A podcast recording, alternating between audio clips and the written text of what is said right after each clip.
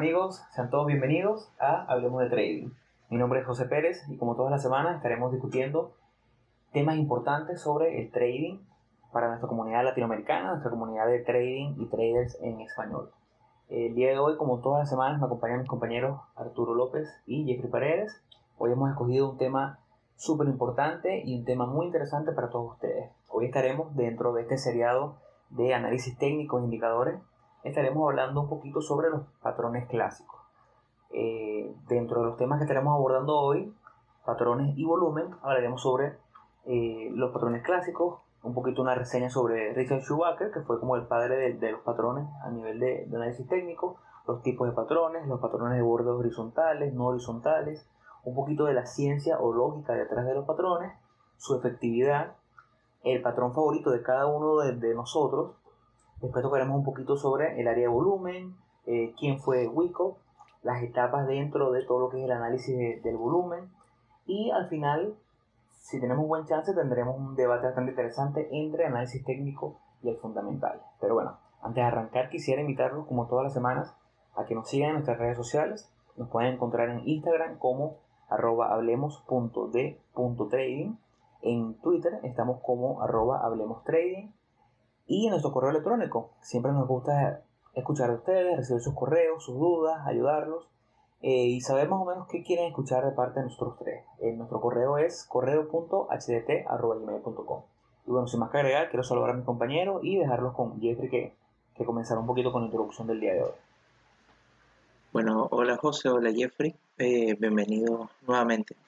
Hola Arturo, hola José, bienvenido a toda la audiencia. Entonces vamos a arrancar un poco con, vamos a arrancar dando un preámbulo de lo que va a ser este episodio que ciertamente es bastante especial para nosotros porque es, es uno de, de los rincones del trading donde de verdad que nos hemos sentido más cómodos y nos hemos atraído más en cuanto a la estructura y la manera de analizar los mercados.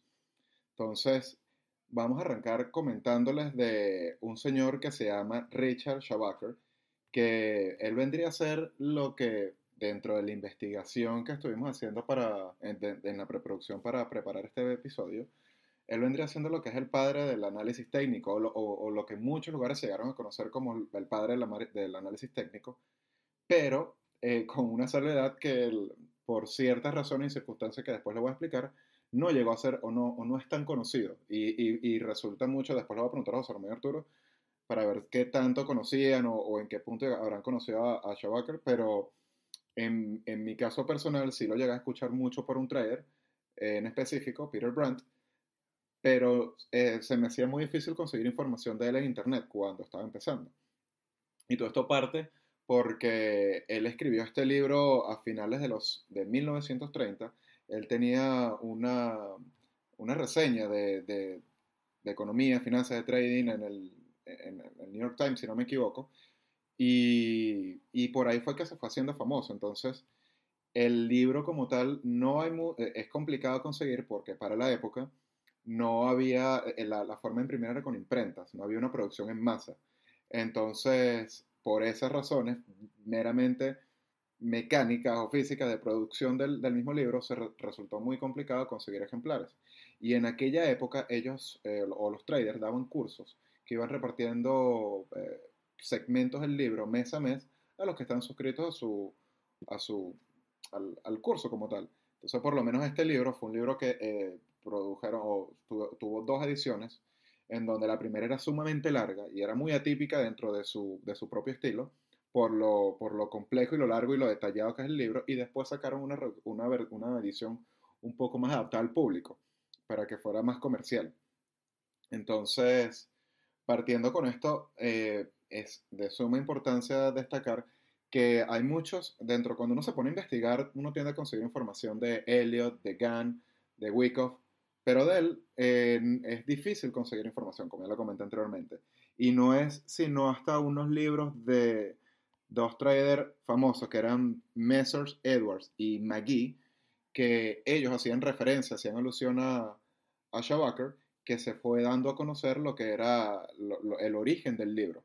Y, la, y ciertamente es una lectura que ya recomendamos en uno de nuestros posts, Eh, yo ahora personalmente estoy leyéndola, José Ramón sí, sí se metió bastante más de lleno con el libro desde hace rato y tenía rato recomendándolo, y en donde uno va viendo que van explicando de manera sumamente detallada y haciendo énfasis y, deteniéndose en varias etapas del, libro para hacer más énfasis y, ser un poco más punzante a la hora de decirlo, de repasar los conceptos para que las personas puedan entender. Entonces, consideramos que si dentro de los tipos de, trading o análisis que, conseguimos, el análisis técnico les llama la atención y se sienten cómodos, pueden, con toda seguridad, les podemos recomendar que se lean este libro, que ciertamente va a ser algo que va a marcar una...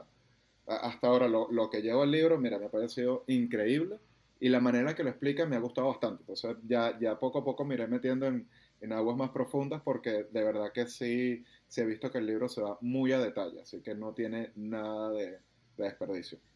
Entonces sí quisiera de, de, repente ahora que, no sé, que, que, José Ramón que lo leyó un poco más, de repente puede, puede comentarles algo que se me haya escapado, qué, qué opinión tiene él al respecto. Bueno, sabes que hay una, hay un, hay par de cosas que yo quiero rescatar, ¿no? Eh, primero, que la gente sepa que la primera edición salió en 1932 y una, es un libro, como bien lo dijo Jeffrey, un libro sobre los patrones clásicos, clásicos, clásicos. Eh, hay muchos defensores de los patrones clásicos que se molestan cuando ven patrones que, o sea, ahorita todo el mundo en Twitter o, en Instagram monta una gráfica de, de, algo parecido a un patrón y lo llama hombro, cabeza, hombro. O dice que es un cup and handle. Y en Schwager te dan unas especificaciones claras. Te dicen que un cup and handle tiene que tener cierto tamaño en la copa y cierto tamaño en el retracement del, del, del handle. O sea, hay unas características básicas importantes que no son respetadas hoy en día. Pero una de las cosas importantes que quiero rescatar es que fue un libro escrito en 1932, bueno, antes, pero publicado en 1932, donde ya se reseñan eh, estos patrones que han sido vistos 30, 40 años antes. Entonces, es para que vean la vigencia de los patrones hoy en día, 90 eh, años después, patrones que se están viendo hace 100, 150 años o mucho más. Y otra cosa que es importante es que, como tú dices, el libro de que es un libro un poquito underground, que es la generación de traders de, Millennial conoce muy poco porque fue un libro que no tuvo mucha difusión, pero sí ha tenido bastante más difusión el de Robert eh, y Anne McGee.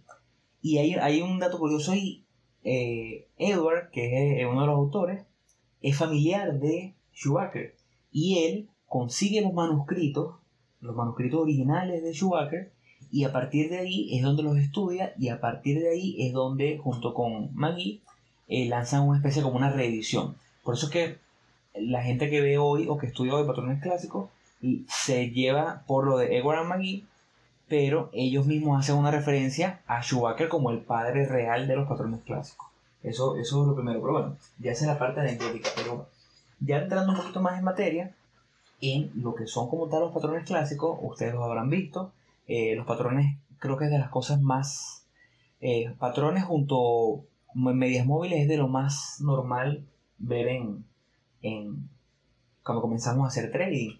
Eh, generalmente nos enfocamos en los patrones siempre vemos en el día a día, rectángulos, triángulos, pero en lo particular yo que soy un trader que opera patrones, exclusivamente patrones, siempre a medida que he estudiado me costaba mucho como que identificar, bueno, pero ¿por qué pasan las cosas? ¿no? O sea, ¿por qué este patrón se da? ¿Por qué no se da? Y en el libro de, de Schumacher te hace una explicación bien detallada de muchas cosas que, que ocurren dentro de esto, ¿no? Eh, lo primero es definir y delimitar los tipos de patrones. Los patrones principales, Schumacher habla siempre de ocho patrones principales, eh, después fueron anexando otros más, pero hablamos de un head and shoulder o hombro cabeza hombro, tanto normal como invertido, eh, puede ser un patrón de continuación o un patrón de reversa. Hablamos de el, lo que llaman rounding torque, que es, una forma como arredondada del, del, del, precio que después rompe con una barrera horizontal. Tenemos triángulos simétricos, tenemos eh, ascendentes, tenemos triángulos descendentes, tenemos invertidos, tenemos diamantes, que el diamante es una formación muy compleja que los, los estudiosos del análisis técnico de patrones dicen que al año tienden a verse entre 2 a 4 diamantes reales en, en cualquier, cualquiera de los mercados mundiales porque es un patrón complicado de encontrar. Eh, y también tenemos eh, rectángulos como tal, ¿no? Nosotros, y Schumacher define o los, los delimita en dos, los con bordes horizontales y con bordes eh, no horizontales. ¿Por qué es esto? Porque nosotros en el trading vemos muchas veces como por lo menos un, un triángulo ascendente, un triángulo simétrico ascendente, es un, es un triángulo que no tiene unos bordes horizontales como tal, y en nuestra experiencia, en la particular, y creo que, que los muchachos compartirán esta opinión conmigo, es bastante común ver como los patrones con un borde horizontal, una resistencia horizontal, tienden a ser un poco más confiables. No sé si, si mis compañeros opinen igual. ¿Qué dicen ustedes? Bueno, yo, yo la verdad que sé que he participado poco, pero es que realmente yo no, no había escuchado mucho sobre, sobre este caballero eh, y, sobre, su, sobre sus teorías. Yo siempre había visto los patrones, todos estos patrones técnicos, todas estas figuras en el, en el gráfico, pero nunca me había puesto como a investigar exactamente cómo, eh, eh, o sea, de, de, dónde provenía y, y, esa historia que puede venir atrás de ello. Ahora, también como, como tú comentaste de que muchas veces esto empiezas a ver por internet eh, que cualquiera puede colocar una imagen con un patrón o con, cualquier patrón, eh, pero yo siento que esto se presta mucho a la interpretación de, cada uno, de cómo uno lo utiliza su estrategia. Inclusive nos ha pasado a nosotros mismos que, eh, que yo te muestro una figura que yo estoy viendo y tú la colocas, o sea, no sé, si estamos hablando de un triángulo ascendente, eh, quizás el techo tú lo colocas un poco más arriba, un poco más abajo, y no es que sea inválido tu, análisis, pues sea inválido el mío, sino son dos formas de verlos diferentes o dos formas de, interpretarlo de, una forma diferente. Ahora, con respecto a la pregunta que tú estás haciendo, eh, yo sí considero que eh, aquellos patrones que tienen como ese, ese, vamos a llamarlo esa, esa banda, esa banda horizontal, son, no es que sean un poco más confiables, pero me siento yo mucho más cómodo utilizándolos porque eh, siento que tienen como una zona de precio específica donde está rebotando el precio y no es eh, una línea de tendencia que está quebrando. No sé si me, si me explico. Me parece que también este tema es bastante complicado de, de, colocarlo, estos patrones, hablarlo, eh, o sea, no, no mostrándolos en alguna imagen, eh, pero cuando tú tienes una zona de precio que donde el o sea, tienes una zona donde el precio se está regresando o está rebotando, eh, te da como una confirmación donde, donde mira, en ese, esos puntos de interés son aquellos donde el precio puede eh, cambiar de tendencia. Entonces, siento que es más relevante en ese, en ese caso. Bueno, yo, yo creo que para, para, para seguir con tu argumento, yo creo que, o, como lo entiendo, es que si bien a lo mejor no estadísticamente el, borde horizontal no sea mucho más efectivo que los bordes verticales, es como tú dices, ¿no? En muchas oportunidades tú me pasas un triángulo y yo en el triángulo, a lo mejor yo dibujo el triángulo eh, usando hasta las puntas, las mechas de las velas, y a lo mejor tú las descartas, o viceversa. Entonces creo que un borde horizontal es mucho más fácil de identificar y de entrar a un acuerdo, ¿no? Creo que es mucho más fácil que los dos veamos un rectángulo y digamos, mira, el tope de este rectángulo efectivamente está en 10 porque el precio ha rebotado tres veces de 10, cada vez que toca 10 baja otra vez, versus un borde diagonal, una resistencia eh, diagonal o vertical que no nos permite identificar exactamente dónde es ese punto. Y ahí es donde yo quería, donde yo quería llegar, y es que los patrones tienen ciertas características y es que no necesariamente es una ciencia exacta, más bien hay, hay mucho de interpretación y hay mucho de eh, cómo lo ves tú, cómo lo veo yo, qué peso le das tú a ciertas áreas, qué peso le doy yo. Eh, hay gente que antes de dibujar un patrón, eh, la mecha no la toma, a menos que la mecha sea una mecha que tenga un, que ese día, digamos, velas diarias, vaya acompañado con un buen volumen. Pero si tienen una vela con una mecha enorme, pero muy poco volumen, ellos descartan esa, esa mecha. Ya vamos muy parte de la metodología de cada quien. Pero entonces dentro de esto hay un punto que, que, bueno, en mi parecer, que es una de las razones por la cual me leí el libro y por cual me interesó mucho estudiar el porqué. Al final te das cuenta que no todo tiene un porqué, pero va más o menos razonado en, cierta explicación que da Schumacher en su libro, y es que eh, un patrón no es más que un periodo de acumulación tanto alcista como bajista, eh, de continuación o de reversa, en el precio en un tiempo determinado. Entonces, para hacer un ejemplo fácil y eh, fácil de identificar visualmente para las personas que nos están escuchando hoy, digamos una acción como Apple que está consolidando el día de hoy en 120 dólares y toca 120, baja 110, tocan 120, baja 110, toca 121, vuelve a bajar. Ha dibujado de cierta forma un rectángulo. Entonces, en ese precio, en esa acumulación, lo que tenemos es eso, es acumulación de oferta y demanda. Es un equilibrio que se ha formado entre compradores y vendedores que han acordado, de cierta forma, que por ese momento el precio de, de Apple no puede ser más de 120, pero tampoco puede ser menos de 110.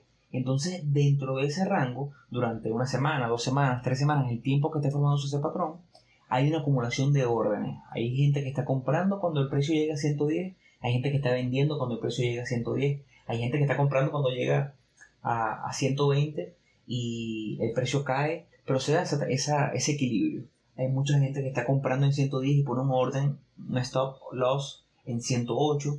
Entonces, ese equilibrio en la teoría de Schumacher lo que da es una acumulación de órdenes que eventualmente, una vez que el precio rompa eh, por encima o por debajo de los bordes de ese patrón, lo que se dará es un squeeze o un movimiento, eh, digamos, ascendente, siendo un triángulo ascendente a continuación, pero un rectángulo ascendente.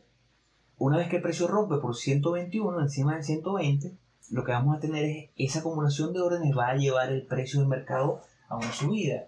Y él hace un cálculo básico, para resumir un poco, y es que él calcula que si dentro del patrón hubo un movimiento de 10%, una vez que el patrón eh, se ha violado o, sea, o, se dé ese breakout por fuera de los bordes del patrón, el precio tenderá a moverse, tenderá a moverse ese mismo 10% de acumulación interna. Esa es más o menos la ciencia dentro de, del, trading de patrones basado en Shubar.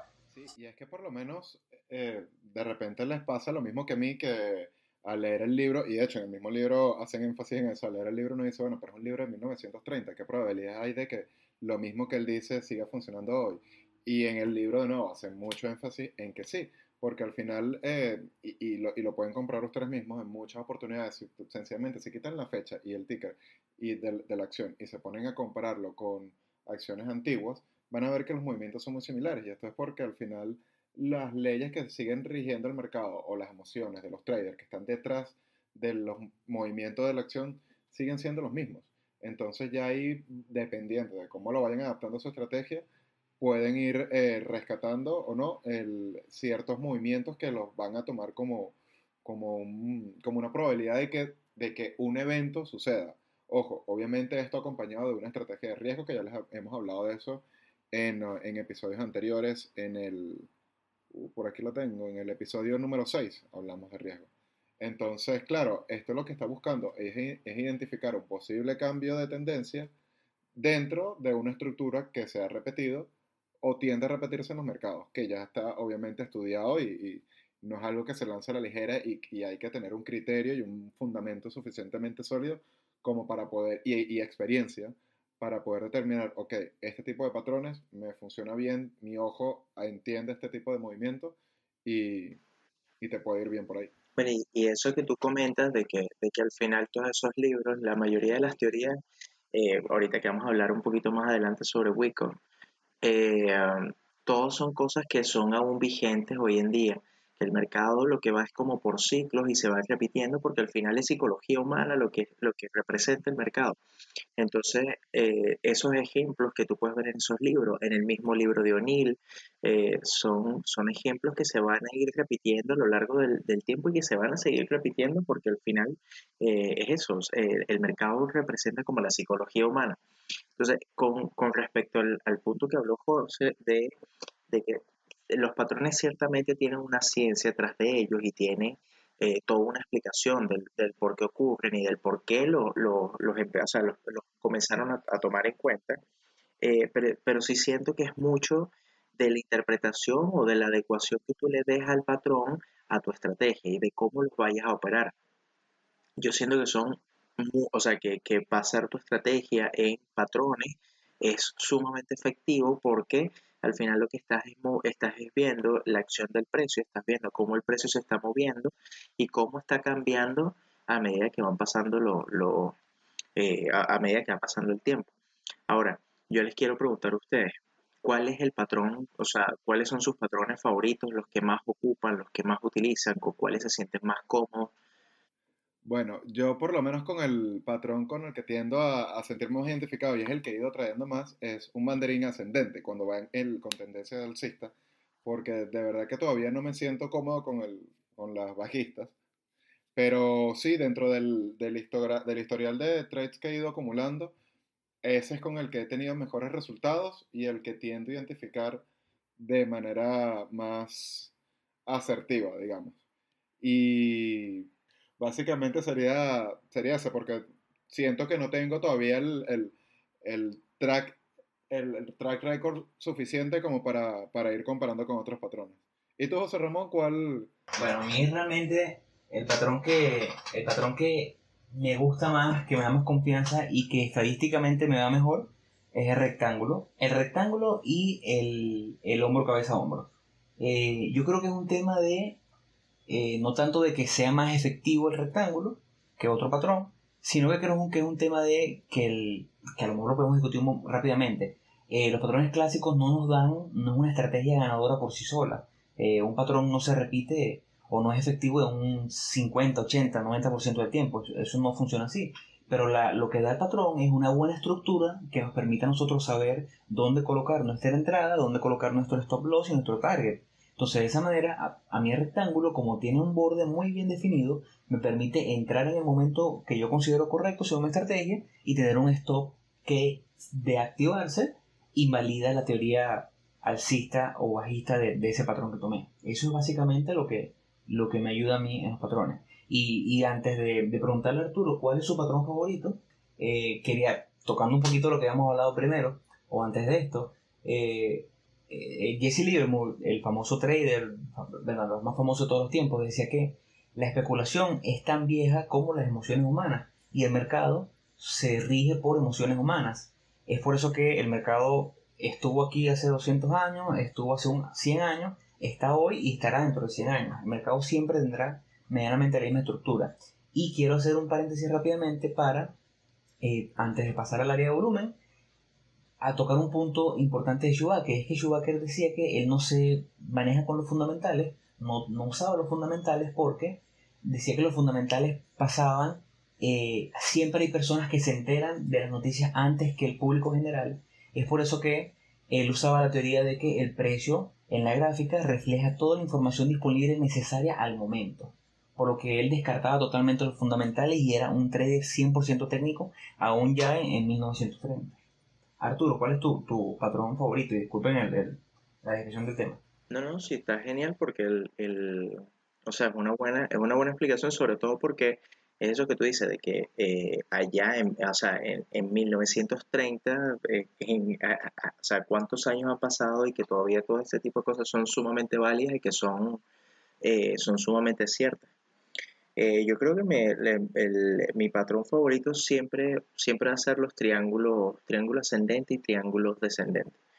Eh, me gusta mucho cuando va en una, cuando hay una tendencia definida y empiezas a ver ese, ese, esa compresión del precio, esa, esa formación de un triángulo.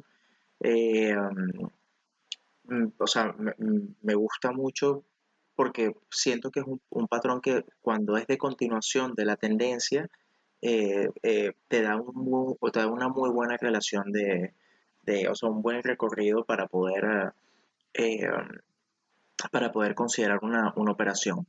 De igual forma, el, ese es estadísticamente el que más, el que más he ocupado, el que más he utilizado, más el triángulo ascendente que el triángulo descendente, pero me siento inclusive mucho más cómodo cuando tomo posiciones con triángulos descendentes en tendencias alcistas que de la otra forma, o sea, que, que, que al contrario.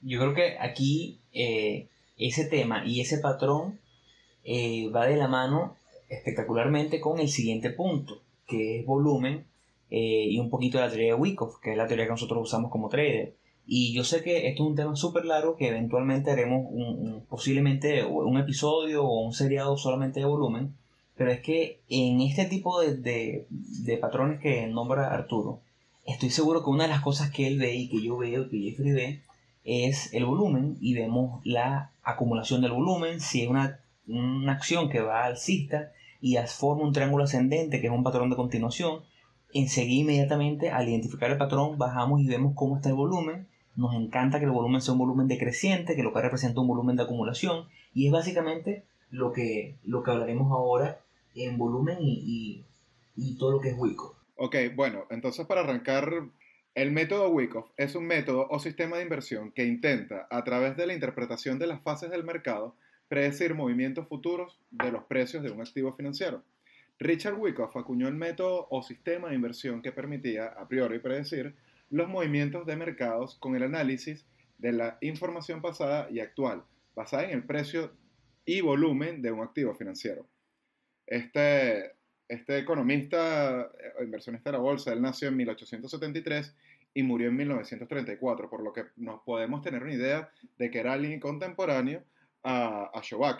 De hecho, en, en, los libros de, de Wyckoff y en Schobacker, según lo que conseguía leer, eh, Wyckoff utilizaba mucho el material de, de para, para su análisis. Entonces ya con esto podemos tener una idea de, de, la, de, la, vigencia que siguen teniendo estos conceptos y estas maneras de ir analizando los mercados a través del tiempo, que, que volvemos a hacer énfasis en, en eso, de que no, de, hecho, justamente para aquella época, a finales de los, de los 40, eh, alcanza a leer que, no, que se desprestigiaba de cierta forma lo que era el análisis técnico, porque tendía a prevalecer el, todo lo que correspondía al análisis fundamental. Entonces lo que era esa especie de fraternidad de los mercados en Londres, Nueva York, tendían de cierta forma a quizás desprestigiar, eso es una palabra un poco peyorativa, pero no, le, no, no, lo tomaban como una metodología seria para analizar los mercados. Bueno, Wyckoff realmente, el, o sea, toda su estrategia o todo su análisis sobre el, sobre el mercado, él lo basaba en, eh, en varias fases. Él, lo que comentaba es que todo mercado siempre, eh, a través de los años, siempre va a tener un ciclo y va a tener principalmente cuatro, cuatro fases. Va a tener una primera fase de, viene de, algún movimiento, vamos a decir que viene de un movimiento bajista. Eh, cuando termine, el, o sea, el momento en el que termina el movimiento bajista, ¿verdad? Va a empezar un periodo que es la fase que él llama de acumulación Después de ese periodo ya voy a entrar como un poquito más en detalle de cada uno de, las fases, eh, pero entra esa fase de acumulación que puede durar el tiempo que sea necesario eh, para que los, los grandes inversionistas, los fondos de inversión, logren posicionarse completamente y eh, como que toda la, la, oferta, toda la demanda cubra toda la oferta. una vez que finaliza todo este, el periodo de acumulación, ¿verdad? empezaría ya el, la fase del movimiento alcista. Cuando termine el movimiento, la fase alcista, ¿verdad? Que es la tendencia alcista completa del mercado, entra una fase que sería como el contrario de la fase de, de acumulación, que se conoce como fase de distribución. En este, en este momento es cuando todos los fondos de inversiones, todos los grandes inversionistas se deshacen de todas esas posiciones que que, tenían en, su poder. Entonces, claro, eh, ¿qué es lo que sucede? Los grandes fondos de inversión o los grandes inversionistas, como manejan mucho capital, ellos necesitan, o sea, ellos para no, o sea, para no tener grandes, o sea, para no manipular el mercado de cierta, de cierta manera, no pueden comprar eh, todo el dinero que ellos piensan invertir en esa acción de una sola vez. Entonces ellos lo que hacen es que van haciendo compras a lo largo del tiempo de cierta cantidad de acciones. El tema está en que sus movimientos son muy, eh, son muy descarados, por decirlo de alguna forma. Entonces cada vez que tú ves el mercado en una tendencia lateral, eh, estamos, pues, estamos hablando eh, en, el, caso de un, momento de, acumulación. Estás viendo el, el mercado en una tendencia lateral y empiezas a ver como ciertos picos de volumen, pero volúmenes muy fuertes, eh, que, que, no, que no llevan como ningún movimiento, o sea, ves un fuerte volumen, pero no ves un movimiento del precio muy grande. Esas son etapas donde las grandes, los grandes inversionistas están comprando acciones. Una vez que se rompe esa fase, él cada fase, la, la, cuando, inicia la, fase de acumulación, él comenta mucho sobre eh, que viene la tendencia, o sea, viene la, viene antes, del, antes de la fase de acumulación, viene la, este, esta tendencia bajista que estamos hablando, y, él comenta que esa termina, la fase bajista termina justamente cuando existe un volumen de parada. Entonces aquí ya me estoy metiendo mucho como muy, muy adentro del tema, pero el, esa fase de acumulación tiene un piso y tiene un techo, que es prácticamente una fase lateral del, mercado.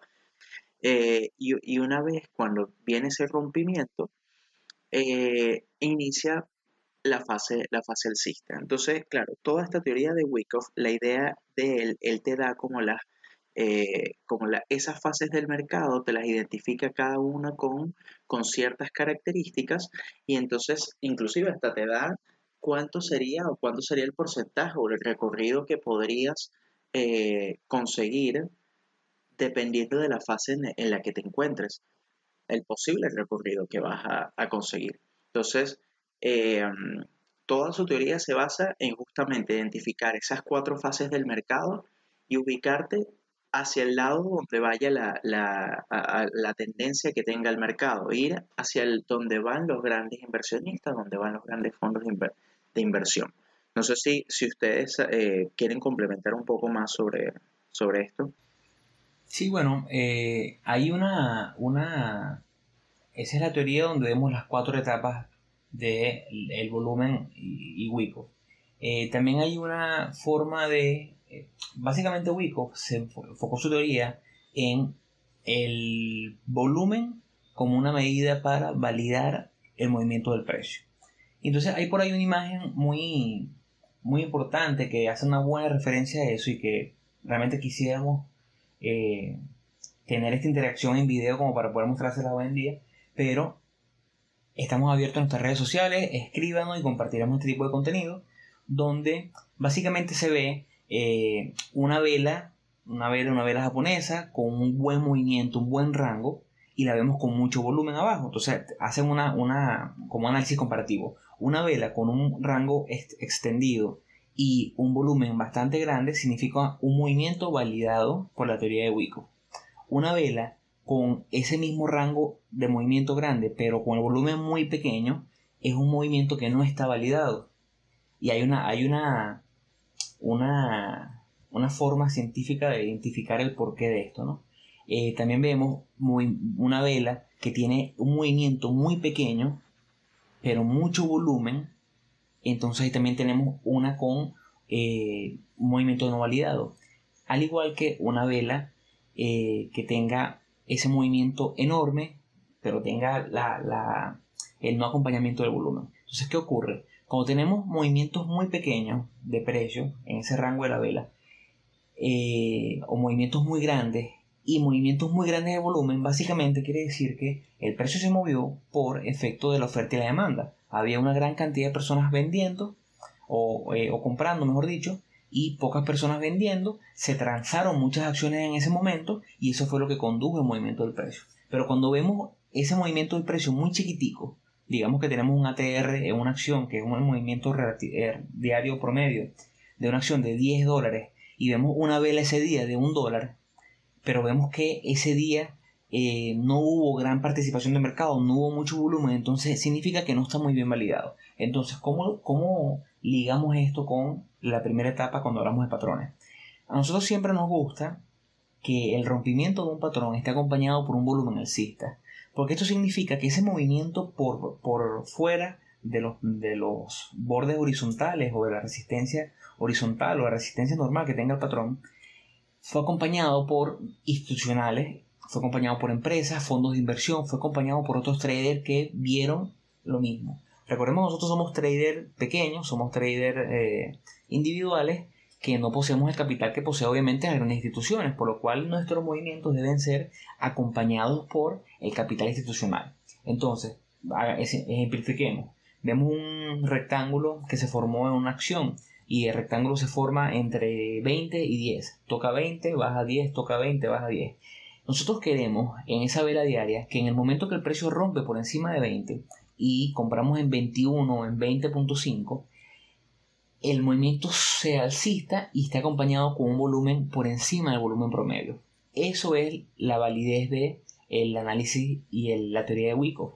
Un movimiento de vela grande acompañado por ese movimiento eh, pronunciado de compradores en el mercado. Eso es lo que llaman sprint en, en Wyckoff y es el acompañamiento con el patrón clásico. Esa es la manera en la cual nosotros usamos ambas teorías para tratar de optimizar nuestras operaciones y así lograr, lograr eh, mejores resultados. Nosotros tenemos en digital, en nuestra cartera de libros digitales, tenemos manuales y libros de Wyckoff que con todo gusto podemos aportarles si nos escriben a nuestro correo correo.hdt.gmail.com. Esa fue más o menos la explicación detrás de cómo funciona relativamente Wyckoff. Recordemos que en economía la ley básica oferta y demanda, si alguien tiene un bien en 10 dólares, tiene un producto en 10 dólares y solamente hay un producto y hay 10 personas queriendo comprarlo, obviamente el precio de ese, de ese producto subirá. Lo mismo ocurre con las acciones. Si en ese precio de equilibrio, en ese rectángulo, ese precio máximo de 20, hay una cantidad finita de vendedores, pero hay más compradores que vendedores, el precio subirá. Entonces ahí veremos muy bien representada tanto la teoría de, de Schumacher en su patrón clásico, siendo roto en este momento, como con Wyckoff, en la cual nos habla de ese desbalance en la oferta y la demanda en el momento que hay más compradores que vendedores y ese volumen acompañando ese movimiento que de cierta forma nos valida. Bueno, y que, y que nosotros siempre hemos venido hablando mucho, o sea, mucho de nuestros episodios, eh, que nosotros, o sea, que, que eh, nosotros utilizamos muy pocos indicadores y utilizamos muy poco, eh, o, sea, somos muy simples en nuestro análisis y nuestro gráfico es bastante como limpio, por decirlo de alguna forma, y nosotros nos basamos mucho en esto de eh, ver el precio y ver el volumen. Entonces, claro, justamente todo basado a través de esta misma, eh, eh, de, de, estas mismas leyes, de estas mismas reseñas, de, todo, de, de, todos estos métodos que tienen estos traders de hace mucho tiempo.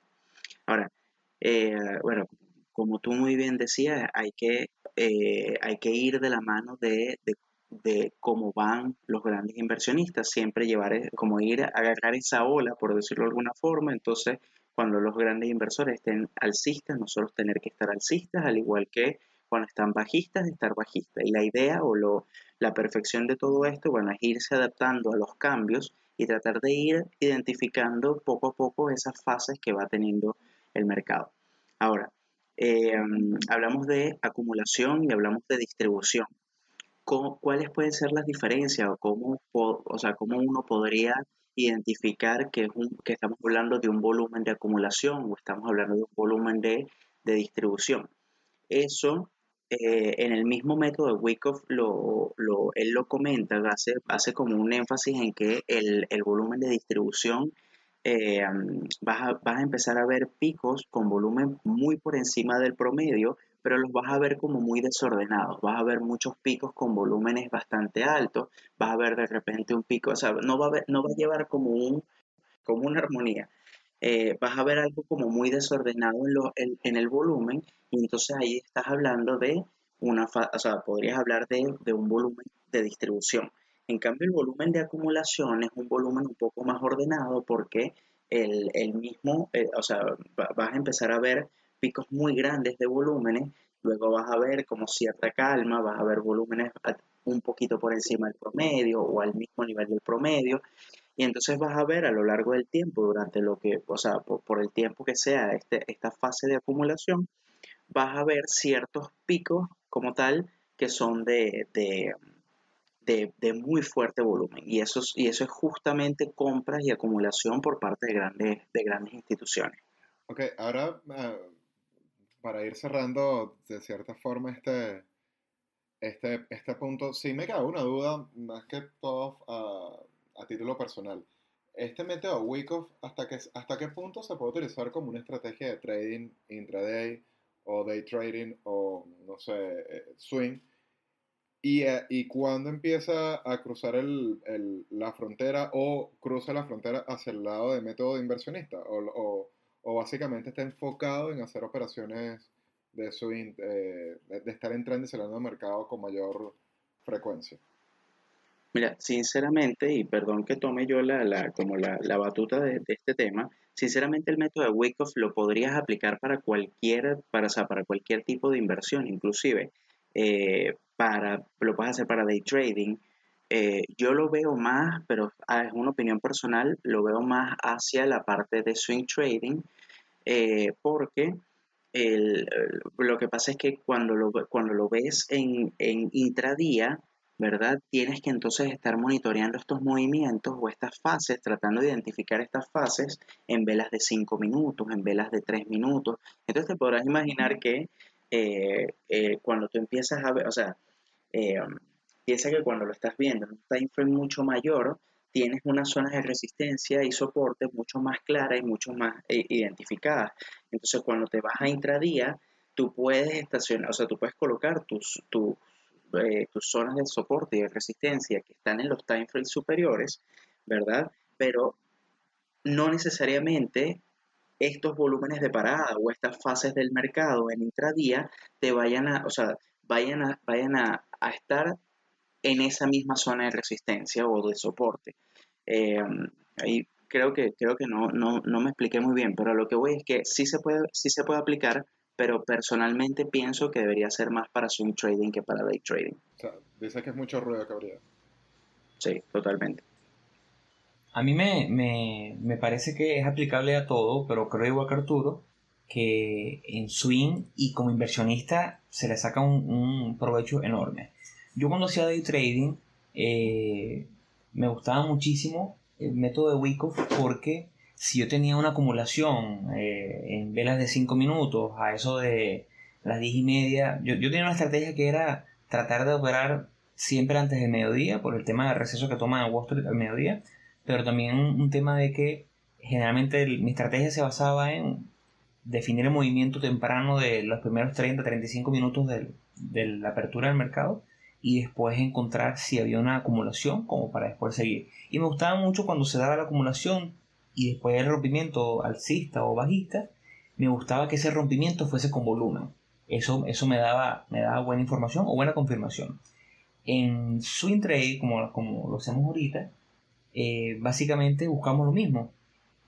Pero hay algo que es importante recalcar y es que si bien a mí me encanta observar un patrón de volumen de, de acumulación, que es ese patrón decreciente de volumen en el cual si tengo un rectángulo, veo como en el inicio del, del patrón, del patrón clásico, veo como tengo un pico de volumen y después veo como poco a poco hay un descenso o un, sí, un descenso en el nivel diario o semanal de movimiento en el volumen. Eso me da, me da un indicativo de que hay en efecto una acumulación basándome en la teoría de Wyckoff eh, y que el precio está llegando a ese punto de equilibrio para eventualmente romper al alza o, a la baja. Pero da mucha información. Sin embargo, hay algo que yo quiero aclarar y quiero, quiero que la gente tenga bien claro. El método de Wyckoff por sí solo es difícil ser, que sea usado como una estrategia, eh, al igual que el patrón por sí solo. Por eso siempre nos enfocamos en el manejo de riesgo, porque nada aquí es, aquí no hay certeza, en el mercado no hay certeza yo muchas veces veo como hay rompimientos que no vienen acompañados por volumen y que se despegan. Eso pasa muchísimo. Y antes yo me enfocaba, bueno, solamente voy a comprar rompimientos que tengan volumen, pero es que hay una gran realidad y es que tú puedes tener un rompimiento y no vas a saber si estás acompañando de volumen, porque el rompimiento puede darse a las 10 de la mañana. Si no compras esperando ese gran movimiento de volumen, a lo mejor pierdes el movimiento. Entonces yo aprendí a comprar y al final del día identificar si tengo o no un acompañamiento de parte de volumen. Pero he aprendido que muchísimas veces que no tengo ese acompañamiento, no tengo esa gran subida de volumen, el precio igual puede subir. Así como también me ha pasado, y seguramente le ha pasado a mi compañero, que tengo rompimientos que son el, propio ejemplo de, de, libro, ¿no? Con esa acumulación, ese volumen decreciente, después del rompimiento en el precio y el volumen despegando, pero a los 2-3 días tengo un fake out y el precio regresa. Entonces, es imposible que usemos una teoría, un método como el santo de grial y que nos enfoquemos solamente en eso. Sí, no, totalmente. totalmente, porque eh, o sea, a mí me gusta mucho la teoría de Wyckoff, o sea, me gusta mucho como el, esa forma de interpretar el, el, mercado y de cómo interpretar lo que es el precio del volumen. Eh, pero claro, pero no, pero la idea de aquí no es eh, que eso sea, eh, como tú dices, el santo grial. Al final es, eso mismo. Existen todos estos falsos breakout y que, que, te pueden agarrar porque al final el mercado termina siendo cualquier cualquier cosa. Uno simplemente plantea su posición, plantea su hipótesis y, y ya ahí ves el, el, el resultado. Entonces, bueno, yo, yo creo que ya con, con esto podríamos, eh, podríamos entonces ir cerrando el, el episodio. Eh, de verdad que bastante, bastante denso, pero bastante interesante todas estas, estas teorías, que sería bueno como ahondar un poquito más a futuro, ahondar un poquito más en el tema del, del volumen, en, el, e inclusive en las mismas teorías, quizás todas estas fases se pueden ejemplificar un poquito mucho, o sea, un poco más, más profundo de forma tal de que, de que se entienda mejor la idea. Pero bueno, eh, muchas gracias de verdad otra vez por, por compartir con nosotros y por, por escucharnos. Bueno, sí, totalmente. Yo creo que es un episodio muy denso, como tú dices, pero que tiene mucha, muy buena información. Eventualmente tenemos por ahí un seriado que haremos sobre trader históricos, trader que nos gusta muchísimo, y creo que pudiéramos dedicar un episodio entero al volumen hablando de Wyckoff y su teoría. Hay algo, un comentario para cerrar y que, quisiera la opinión de Arturo antes de irnos, y es que yo creo que al final somos, nosotros somos traders mucho más técnicos que fundamentales, ¿no? Y hay algo que decía Schumacher que a mí me quedó y que creo fielmente en eso, y es que yo podría hoy, eh, usando mi, mi, método, pudiera tradear cualquier gráfica que me presenten y me tapen en el, superior izquierdo, me tapen el nombre del activo. Y usando mis patrones clásicos y usando la teoría de Wyckoff, yo pudiera tradear de eso sin saber si estoy tradeando una acción del mercado japonés o mercado alemán o si estoy tradeando una divisa o una criptomoneda. Y yo creo que ahí está el poder un poquito del análisis técnico sumado a un buen manejo de riesgo. No sé si Arturo, Arturo le parezca igual, pero creo que es, algo... Eh, la, la, verdad, la verdad que sí, o sea, la verdad que sí, comparto, no, no había escuchado porque, claro, como les dije que no, no, no sabía mucho sobre, sobre este caballero, pero comparto 100% eso. Yo estoy seguro que a mí me, me, o sea, a mí me pasa, vamos a decir algo, algo parecido. A mí me puedes poner una gráfica, muchas veces compartimos nombres o, tickets de empresas que no conocemos nosotros y y en un momento puedes ir viendo, ya puedes ver si te gusta, si no te gusta, simplemente con echarle un vistazo sin, ni siquiera como que profundizar en, la empresa, entonces eh, sin verle, sin saber de qué es la empresa, de qué sector eh, pertenece, o sea, em, porque simplemente estás viendo la gráfica, estás viendo el precio, el volumen, el comportamiento que lleva y, y ya por ahí yo comparto eso, ya por ahí uno ya podría, podría tradear, o sea, hacer trading con ella sin ningún problema. Totalmente, totalmente. Y bueno, sí, como dices tú, en la semana siempre nos compartimos tickets y, y a lo mejor yo veo una gráfica y me gusta, esta semana tú esperaste net y yo la vi, la seguí en la semana, me gustó, pero nunca indagué más allá de, de, ver qué sector estaba. Y a lo mejor después cuando está en el watchlist, que ya nos enfocamos en, en operar unas acciones en la semana, ahí sí delimitamos, mira, a lo mejor no voy a operar eh, biotecnología por, por, un tema de que es el que está eh, ralentizando en el mercado. Bueno, hay otra serie de consideraciones, pero más allá de eso, aseguro que nos ponen una, una gráfica de un activo que nunca hemos operado y usaremos los mismos métodos y a largo plazo seremos rentables. Pero bueno, esto ha sido todo por hoy, ha sido un episodio largo, pero un episodio que si llegaron hasta este punto, le agradecemos enormemente que nos estén escuchando. Eh, sé que se llevan de aquí buena información, como para que ahora se lean el método de Wyckoff, se lea un poquito del libro de Schumacher, nos piden información, podemos compartir mucho material, podemos compartir libros, guías y muchísimo material didáctico de, mucho valor. Eh, esto ha sido Hablemos de Trading, José Pérez por aquí, Arturo López, Jeffrey Paredes, muchísimas gracias por escucharnos todas las semanas y será hasta la semana siguiente.